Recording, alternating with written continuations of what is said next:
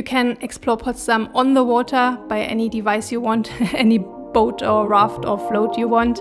Um, and you can hop into the water as the waters are very clear and very clean. Um, and you also can enjoy Potsdam by the water.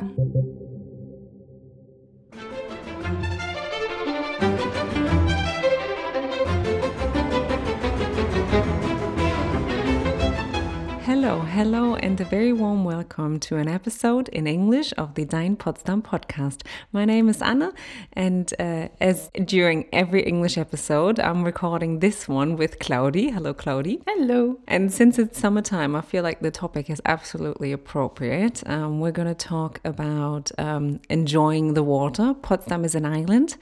Um, there is, consequently, there is water everywhere. Um, and it does get warm here. Uh, we do have beautiful summers, so we'd like to take you with us. We'd like to take you onto the waves, the waves of the Havel River, the Havel Lakes, and much more to explore.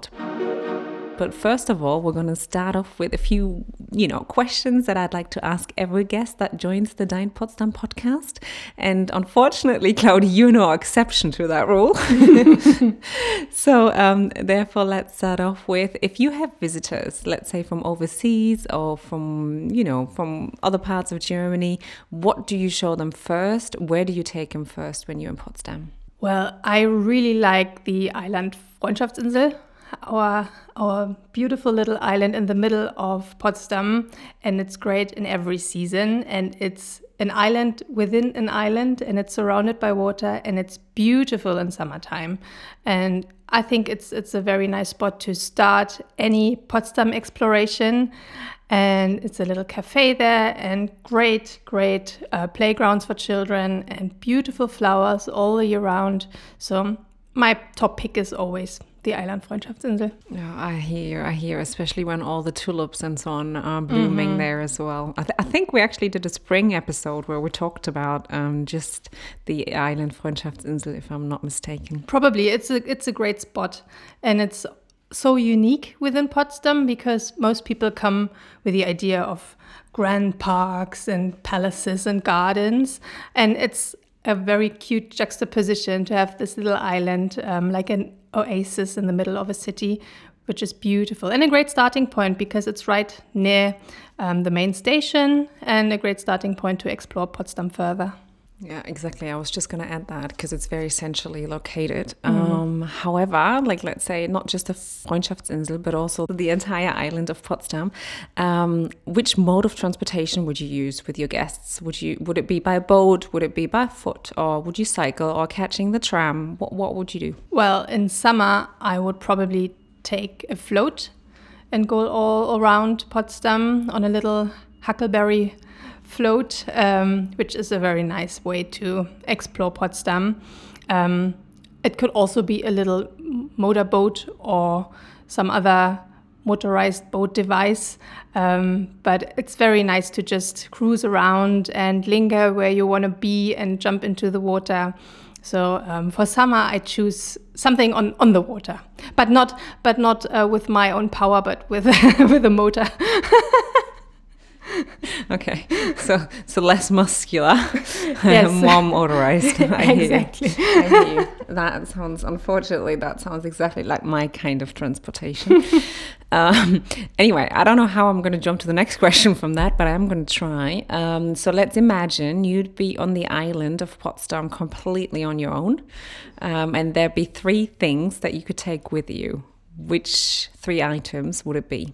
Okay, um, I think it would be a good book, a very big book where I can have lots of reading time and explore new things over and over. I can't tell you which book that is, but I would take a good book. I would also take um, some form of music, headphones, iPod design stuff, things uh, where I can listen to podcasts and music. And I would also take a huge slice of the best cheesecake in town because, you know, it's an island and I'm on a holiday, so I need my cheesecake. I think I can. Uh, I think I can relate to every three single items that you mentioned there. I think I'll be similar. I, I would add probably the sunglasses. yeah, yeah, but you know we do have shady alleys Um, so I think they're not as necessary. So let's jump into the episode. Let's jump into uh, the water of the River Havel. Mm. Um, what did you What did you want to talk about today? Like when you prepared for this episode, what sprung out the most? Well, we do um, have two different kinds of transport when it comes to boating uh, around Potsdam. So there is the motorized version or the manual powered version.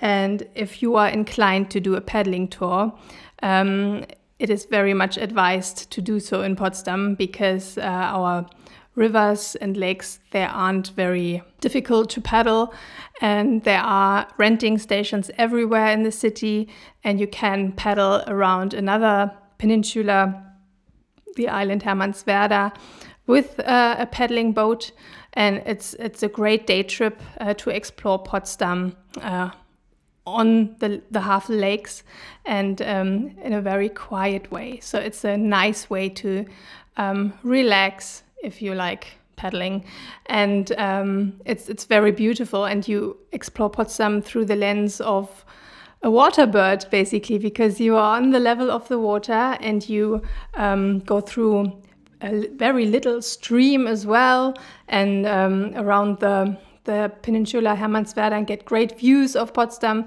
So it's a whole new world to explore Potsdam on the water.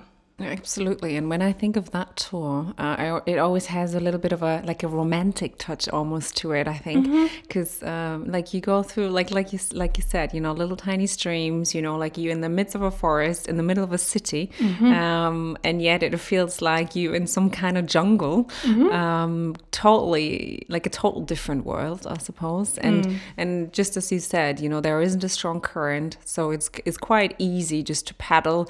Uh, the only I think think the only dangerous part for me would be, you know, when like the big boats come in. Yeah. You know, and you got to keep away. You just got to keep away from them because obviously they're much, much stronger. And by big boats, I mean like, you know, the big cruising ships and mm-hmm. so on. I mean, they aren't like the cruising ships you see, I don't know, in the Caribbean or something like that, but, you know, they're river know, cruises. River cruises, exactly. Yeah. Um, and they're obviously a lot more powerful. So, you know, and they always have right of way on the water. So, um, you know, they're going. um, but this sounds worse than it actually is in real life. It's just yeah, if you keep to the shores exactly. and, and, close to the marinas and um, yeah, the little bathing spots where you can just hop on the water from the city, um, you'll be fine and you'll manage the waves if there are any. Um, and you can also do the trick which most people know.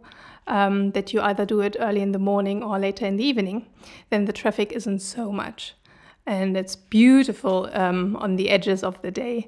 Um, in the morning, everything wakes up, and um, you see the water birds coming from the shores, and it's beautiful. And you start your day right with a bit of exercise um, or to um, yeah calm down in the evenings it's also nice to do a paddling tour which is probably what i would do too to be honest because yeah. you know then the sun isn't as high exactly and it isn't as hot and you don't need as much i mean you still need sun protection but oh, you yeah. don't need to be covered in it every half an hour mm-hmm. um, and it's it's it's much more calm as well right it's like it's you're on your calm. own almost yeah, yeah.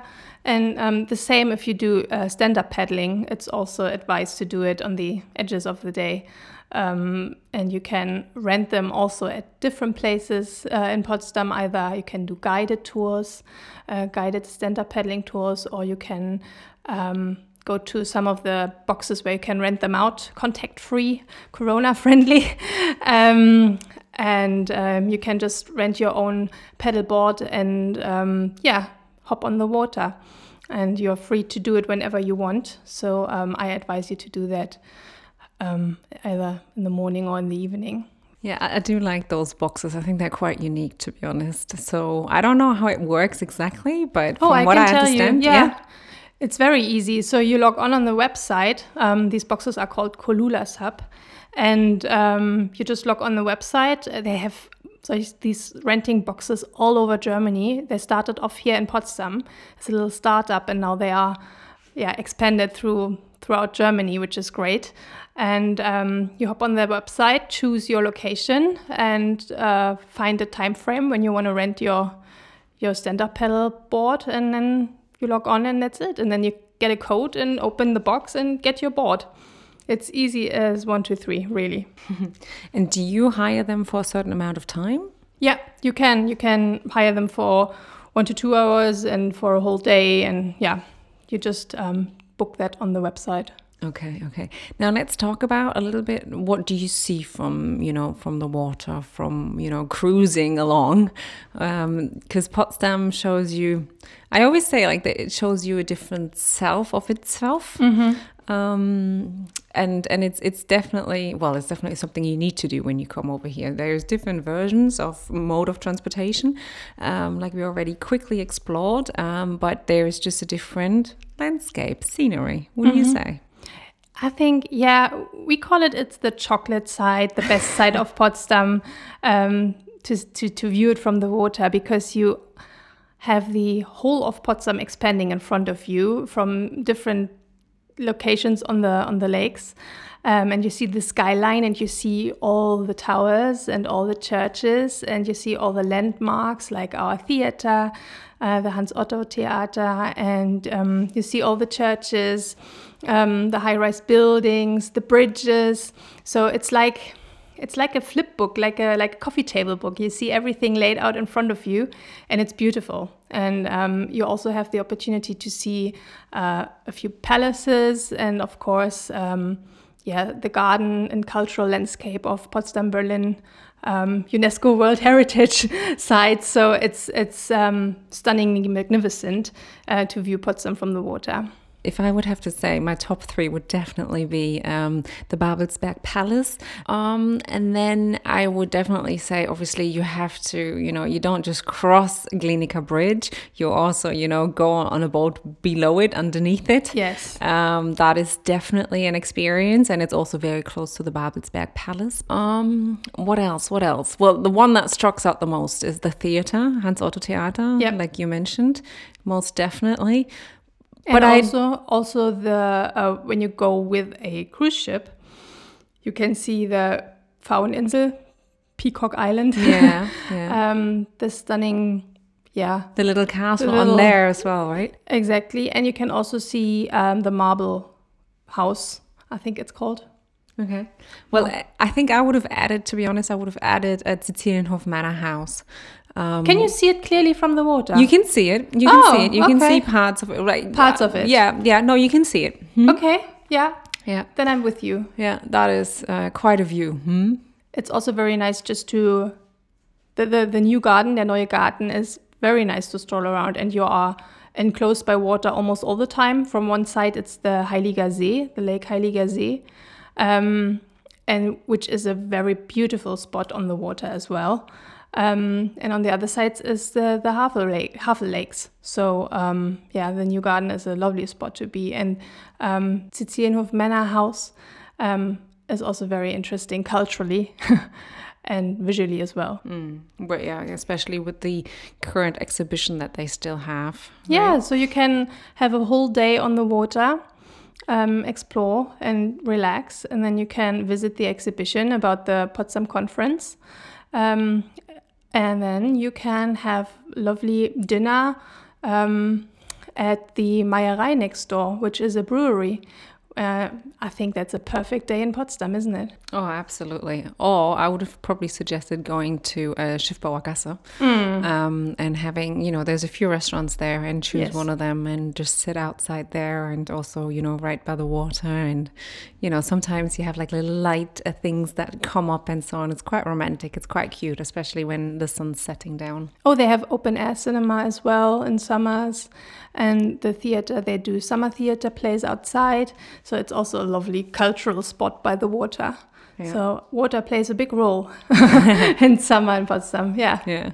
And I know you mentioned briefly like the names of all the different lakes and so on and so forth. And you know, if if this listener or if the listener feels like I do, I get confused by all of these different lake names because um, it always to me it seems like one whole area, and it is a whole area, right? Mm. So it's called the um, Potsdamer and Brandenburger Havelseen, uh, Potsdamer and Brandenburger Havel Lakes. Now Potsdam being a city and Brandenburg being a city, um, so you know, like all the lakes um, in between that area. That's what you know. That's the part we are in, the area we area in. Um, and there's also a lovely map that you can just, um, yeah, that you can get at the Tourist Information Center, I suppose, for free, right?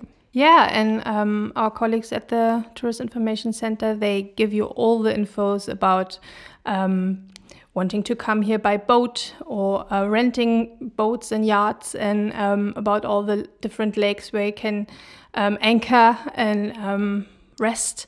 So uh, yeah, just ask for the for the Havel Lake map and um, you're good to go.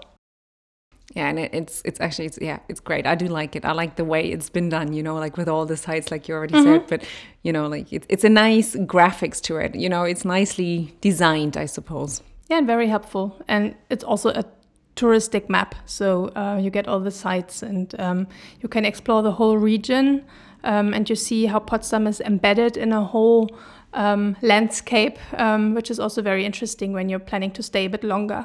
You can explore more. Yeah, unfortunately, during this episode today, we cannot explore everything. Um, no. So we've come, we're coming to an end already. um, it is, um, I don't know, when you're here and you're here during summertime, do not forget to pack your swimsuit. Um, you need to go and explore some from the water side. Um, mm-hmm. You can go and jump into the lakes as well, you know, go for a swim. I mean, that's what we do. Mm-hmm. Um, there is beautiful um, Strandbäder. What would you call Strandbäder in English? Public baths. Okay, yeah, yeah. Yeah, so like little beaches, like public beaches, public say. lidos. Yeah, um, where you can, but it's not not artificially made or man-made. Mm. Um, you actually jump into the Havel. Yeah, um, the water is very clear for a big river, and we have um, a Stadtbad, which is um, the public bath uh, within the city, uh, right on the foot of uh, the Babelsberg Palace. And we also have a Waldbad, which is a forest bath, um, just on the outskirts of Potsdam, uh, 10 minutes by bike from the city center, um, where you can have like sandy beaches and a water slide, and uh, there's a, a, water ski and wakeboard uh, rig where you can do that when if you want to. um, so it's it's really beautiful, and you have a nice view onto the uh, Lake Templiner See um, just a bit outside of Potsdam. You can go there by bus or by bike uh, very easily. Yeah, so it's you can explore Potsdam on the water by any device you want, any boat or raft or float you want, um, and you can hop into the water as the waters are very clear and very clean.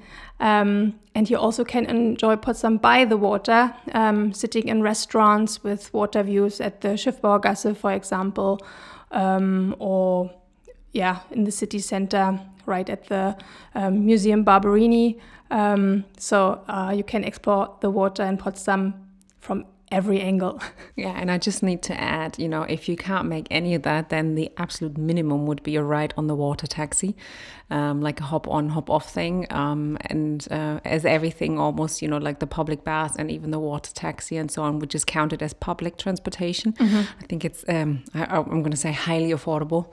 Uh, yeah. We're talking about a couple of euros here and there, and absolutely, you know, definitely worth doing and probably a must, I would even say. That's a good shout because you can as Anna said, hop on, hop off. Uh, you see all the sights from the water. Um, and if you're a little short of time because you're just visiting for a day, it's a great way to see Potsdam from the water. That's a good one, yeah. Right, Claudia, thank you very much because we did cover a lot. I know it doesn't feel like it right now. uh, we did cover a lot. Um, we can, you know, we highly, highly recommend, obviously, uh, visiting Potsdam from the water side. And um, with that note, on that note, I would probably say thank you for listening to this English episode this time, this season. And uh, I hope you're going to tune in for the next English one next season. All right. Bye bye. Hope you have some inspiration. Bye. Bye.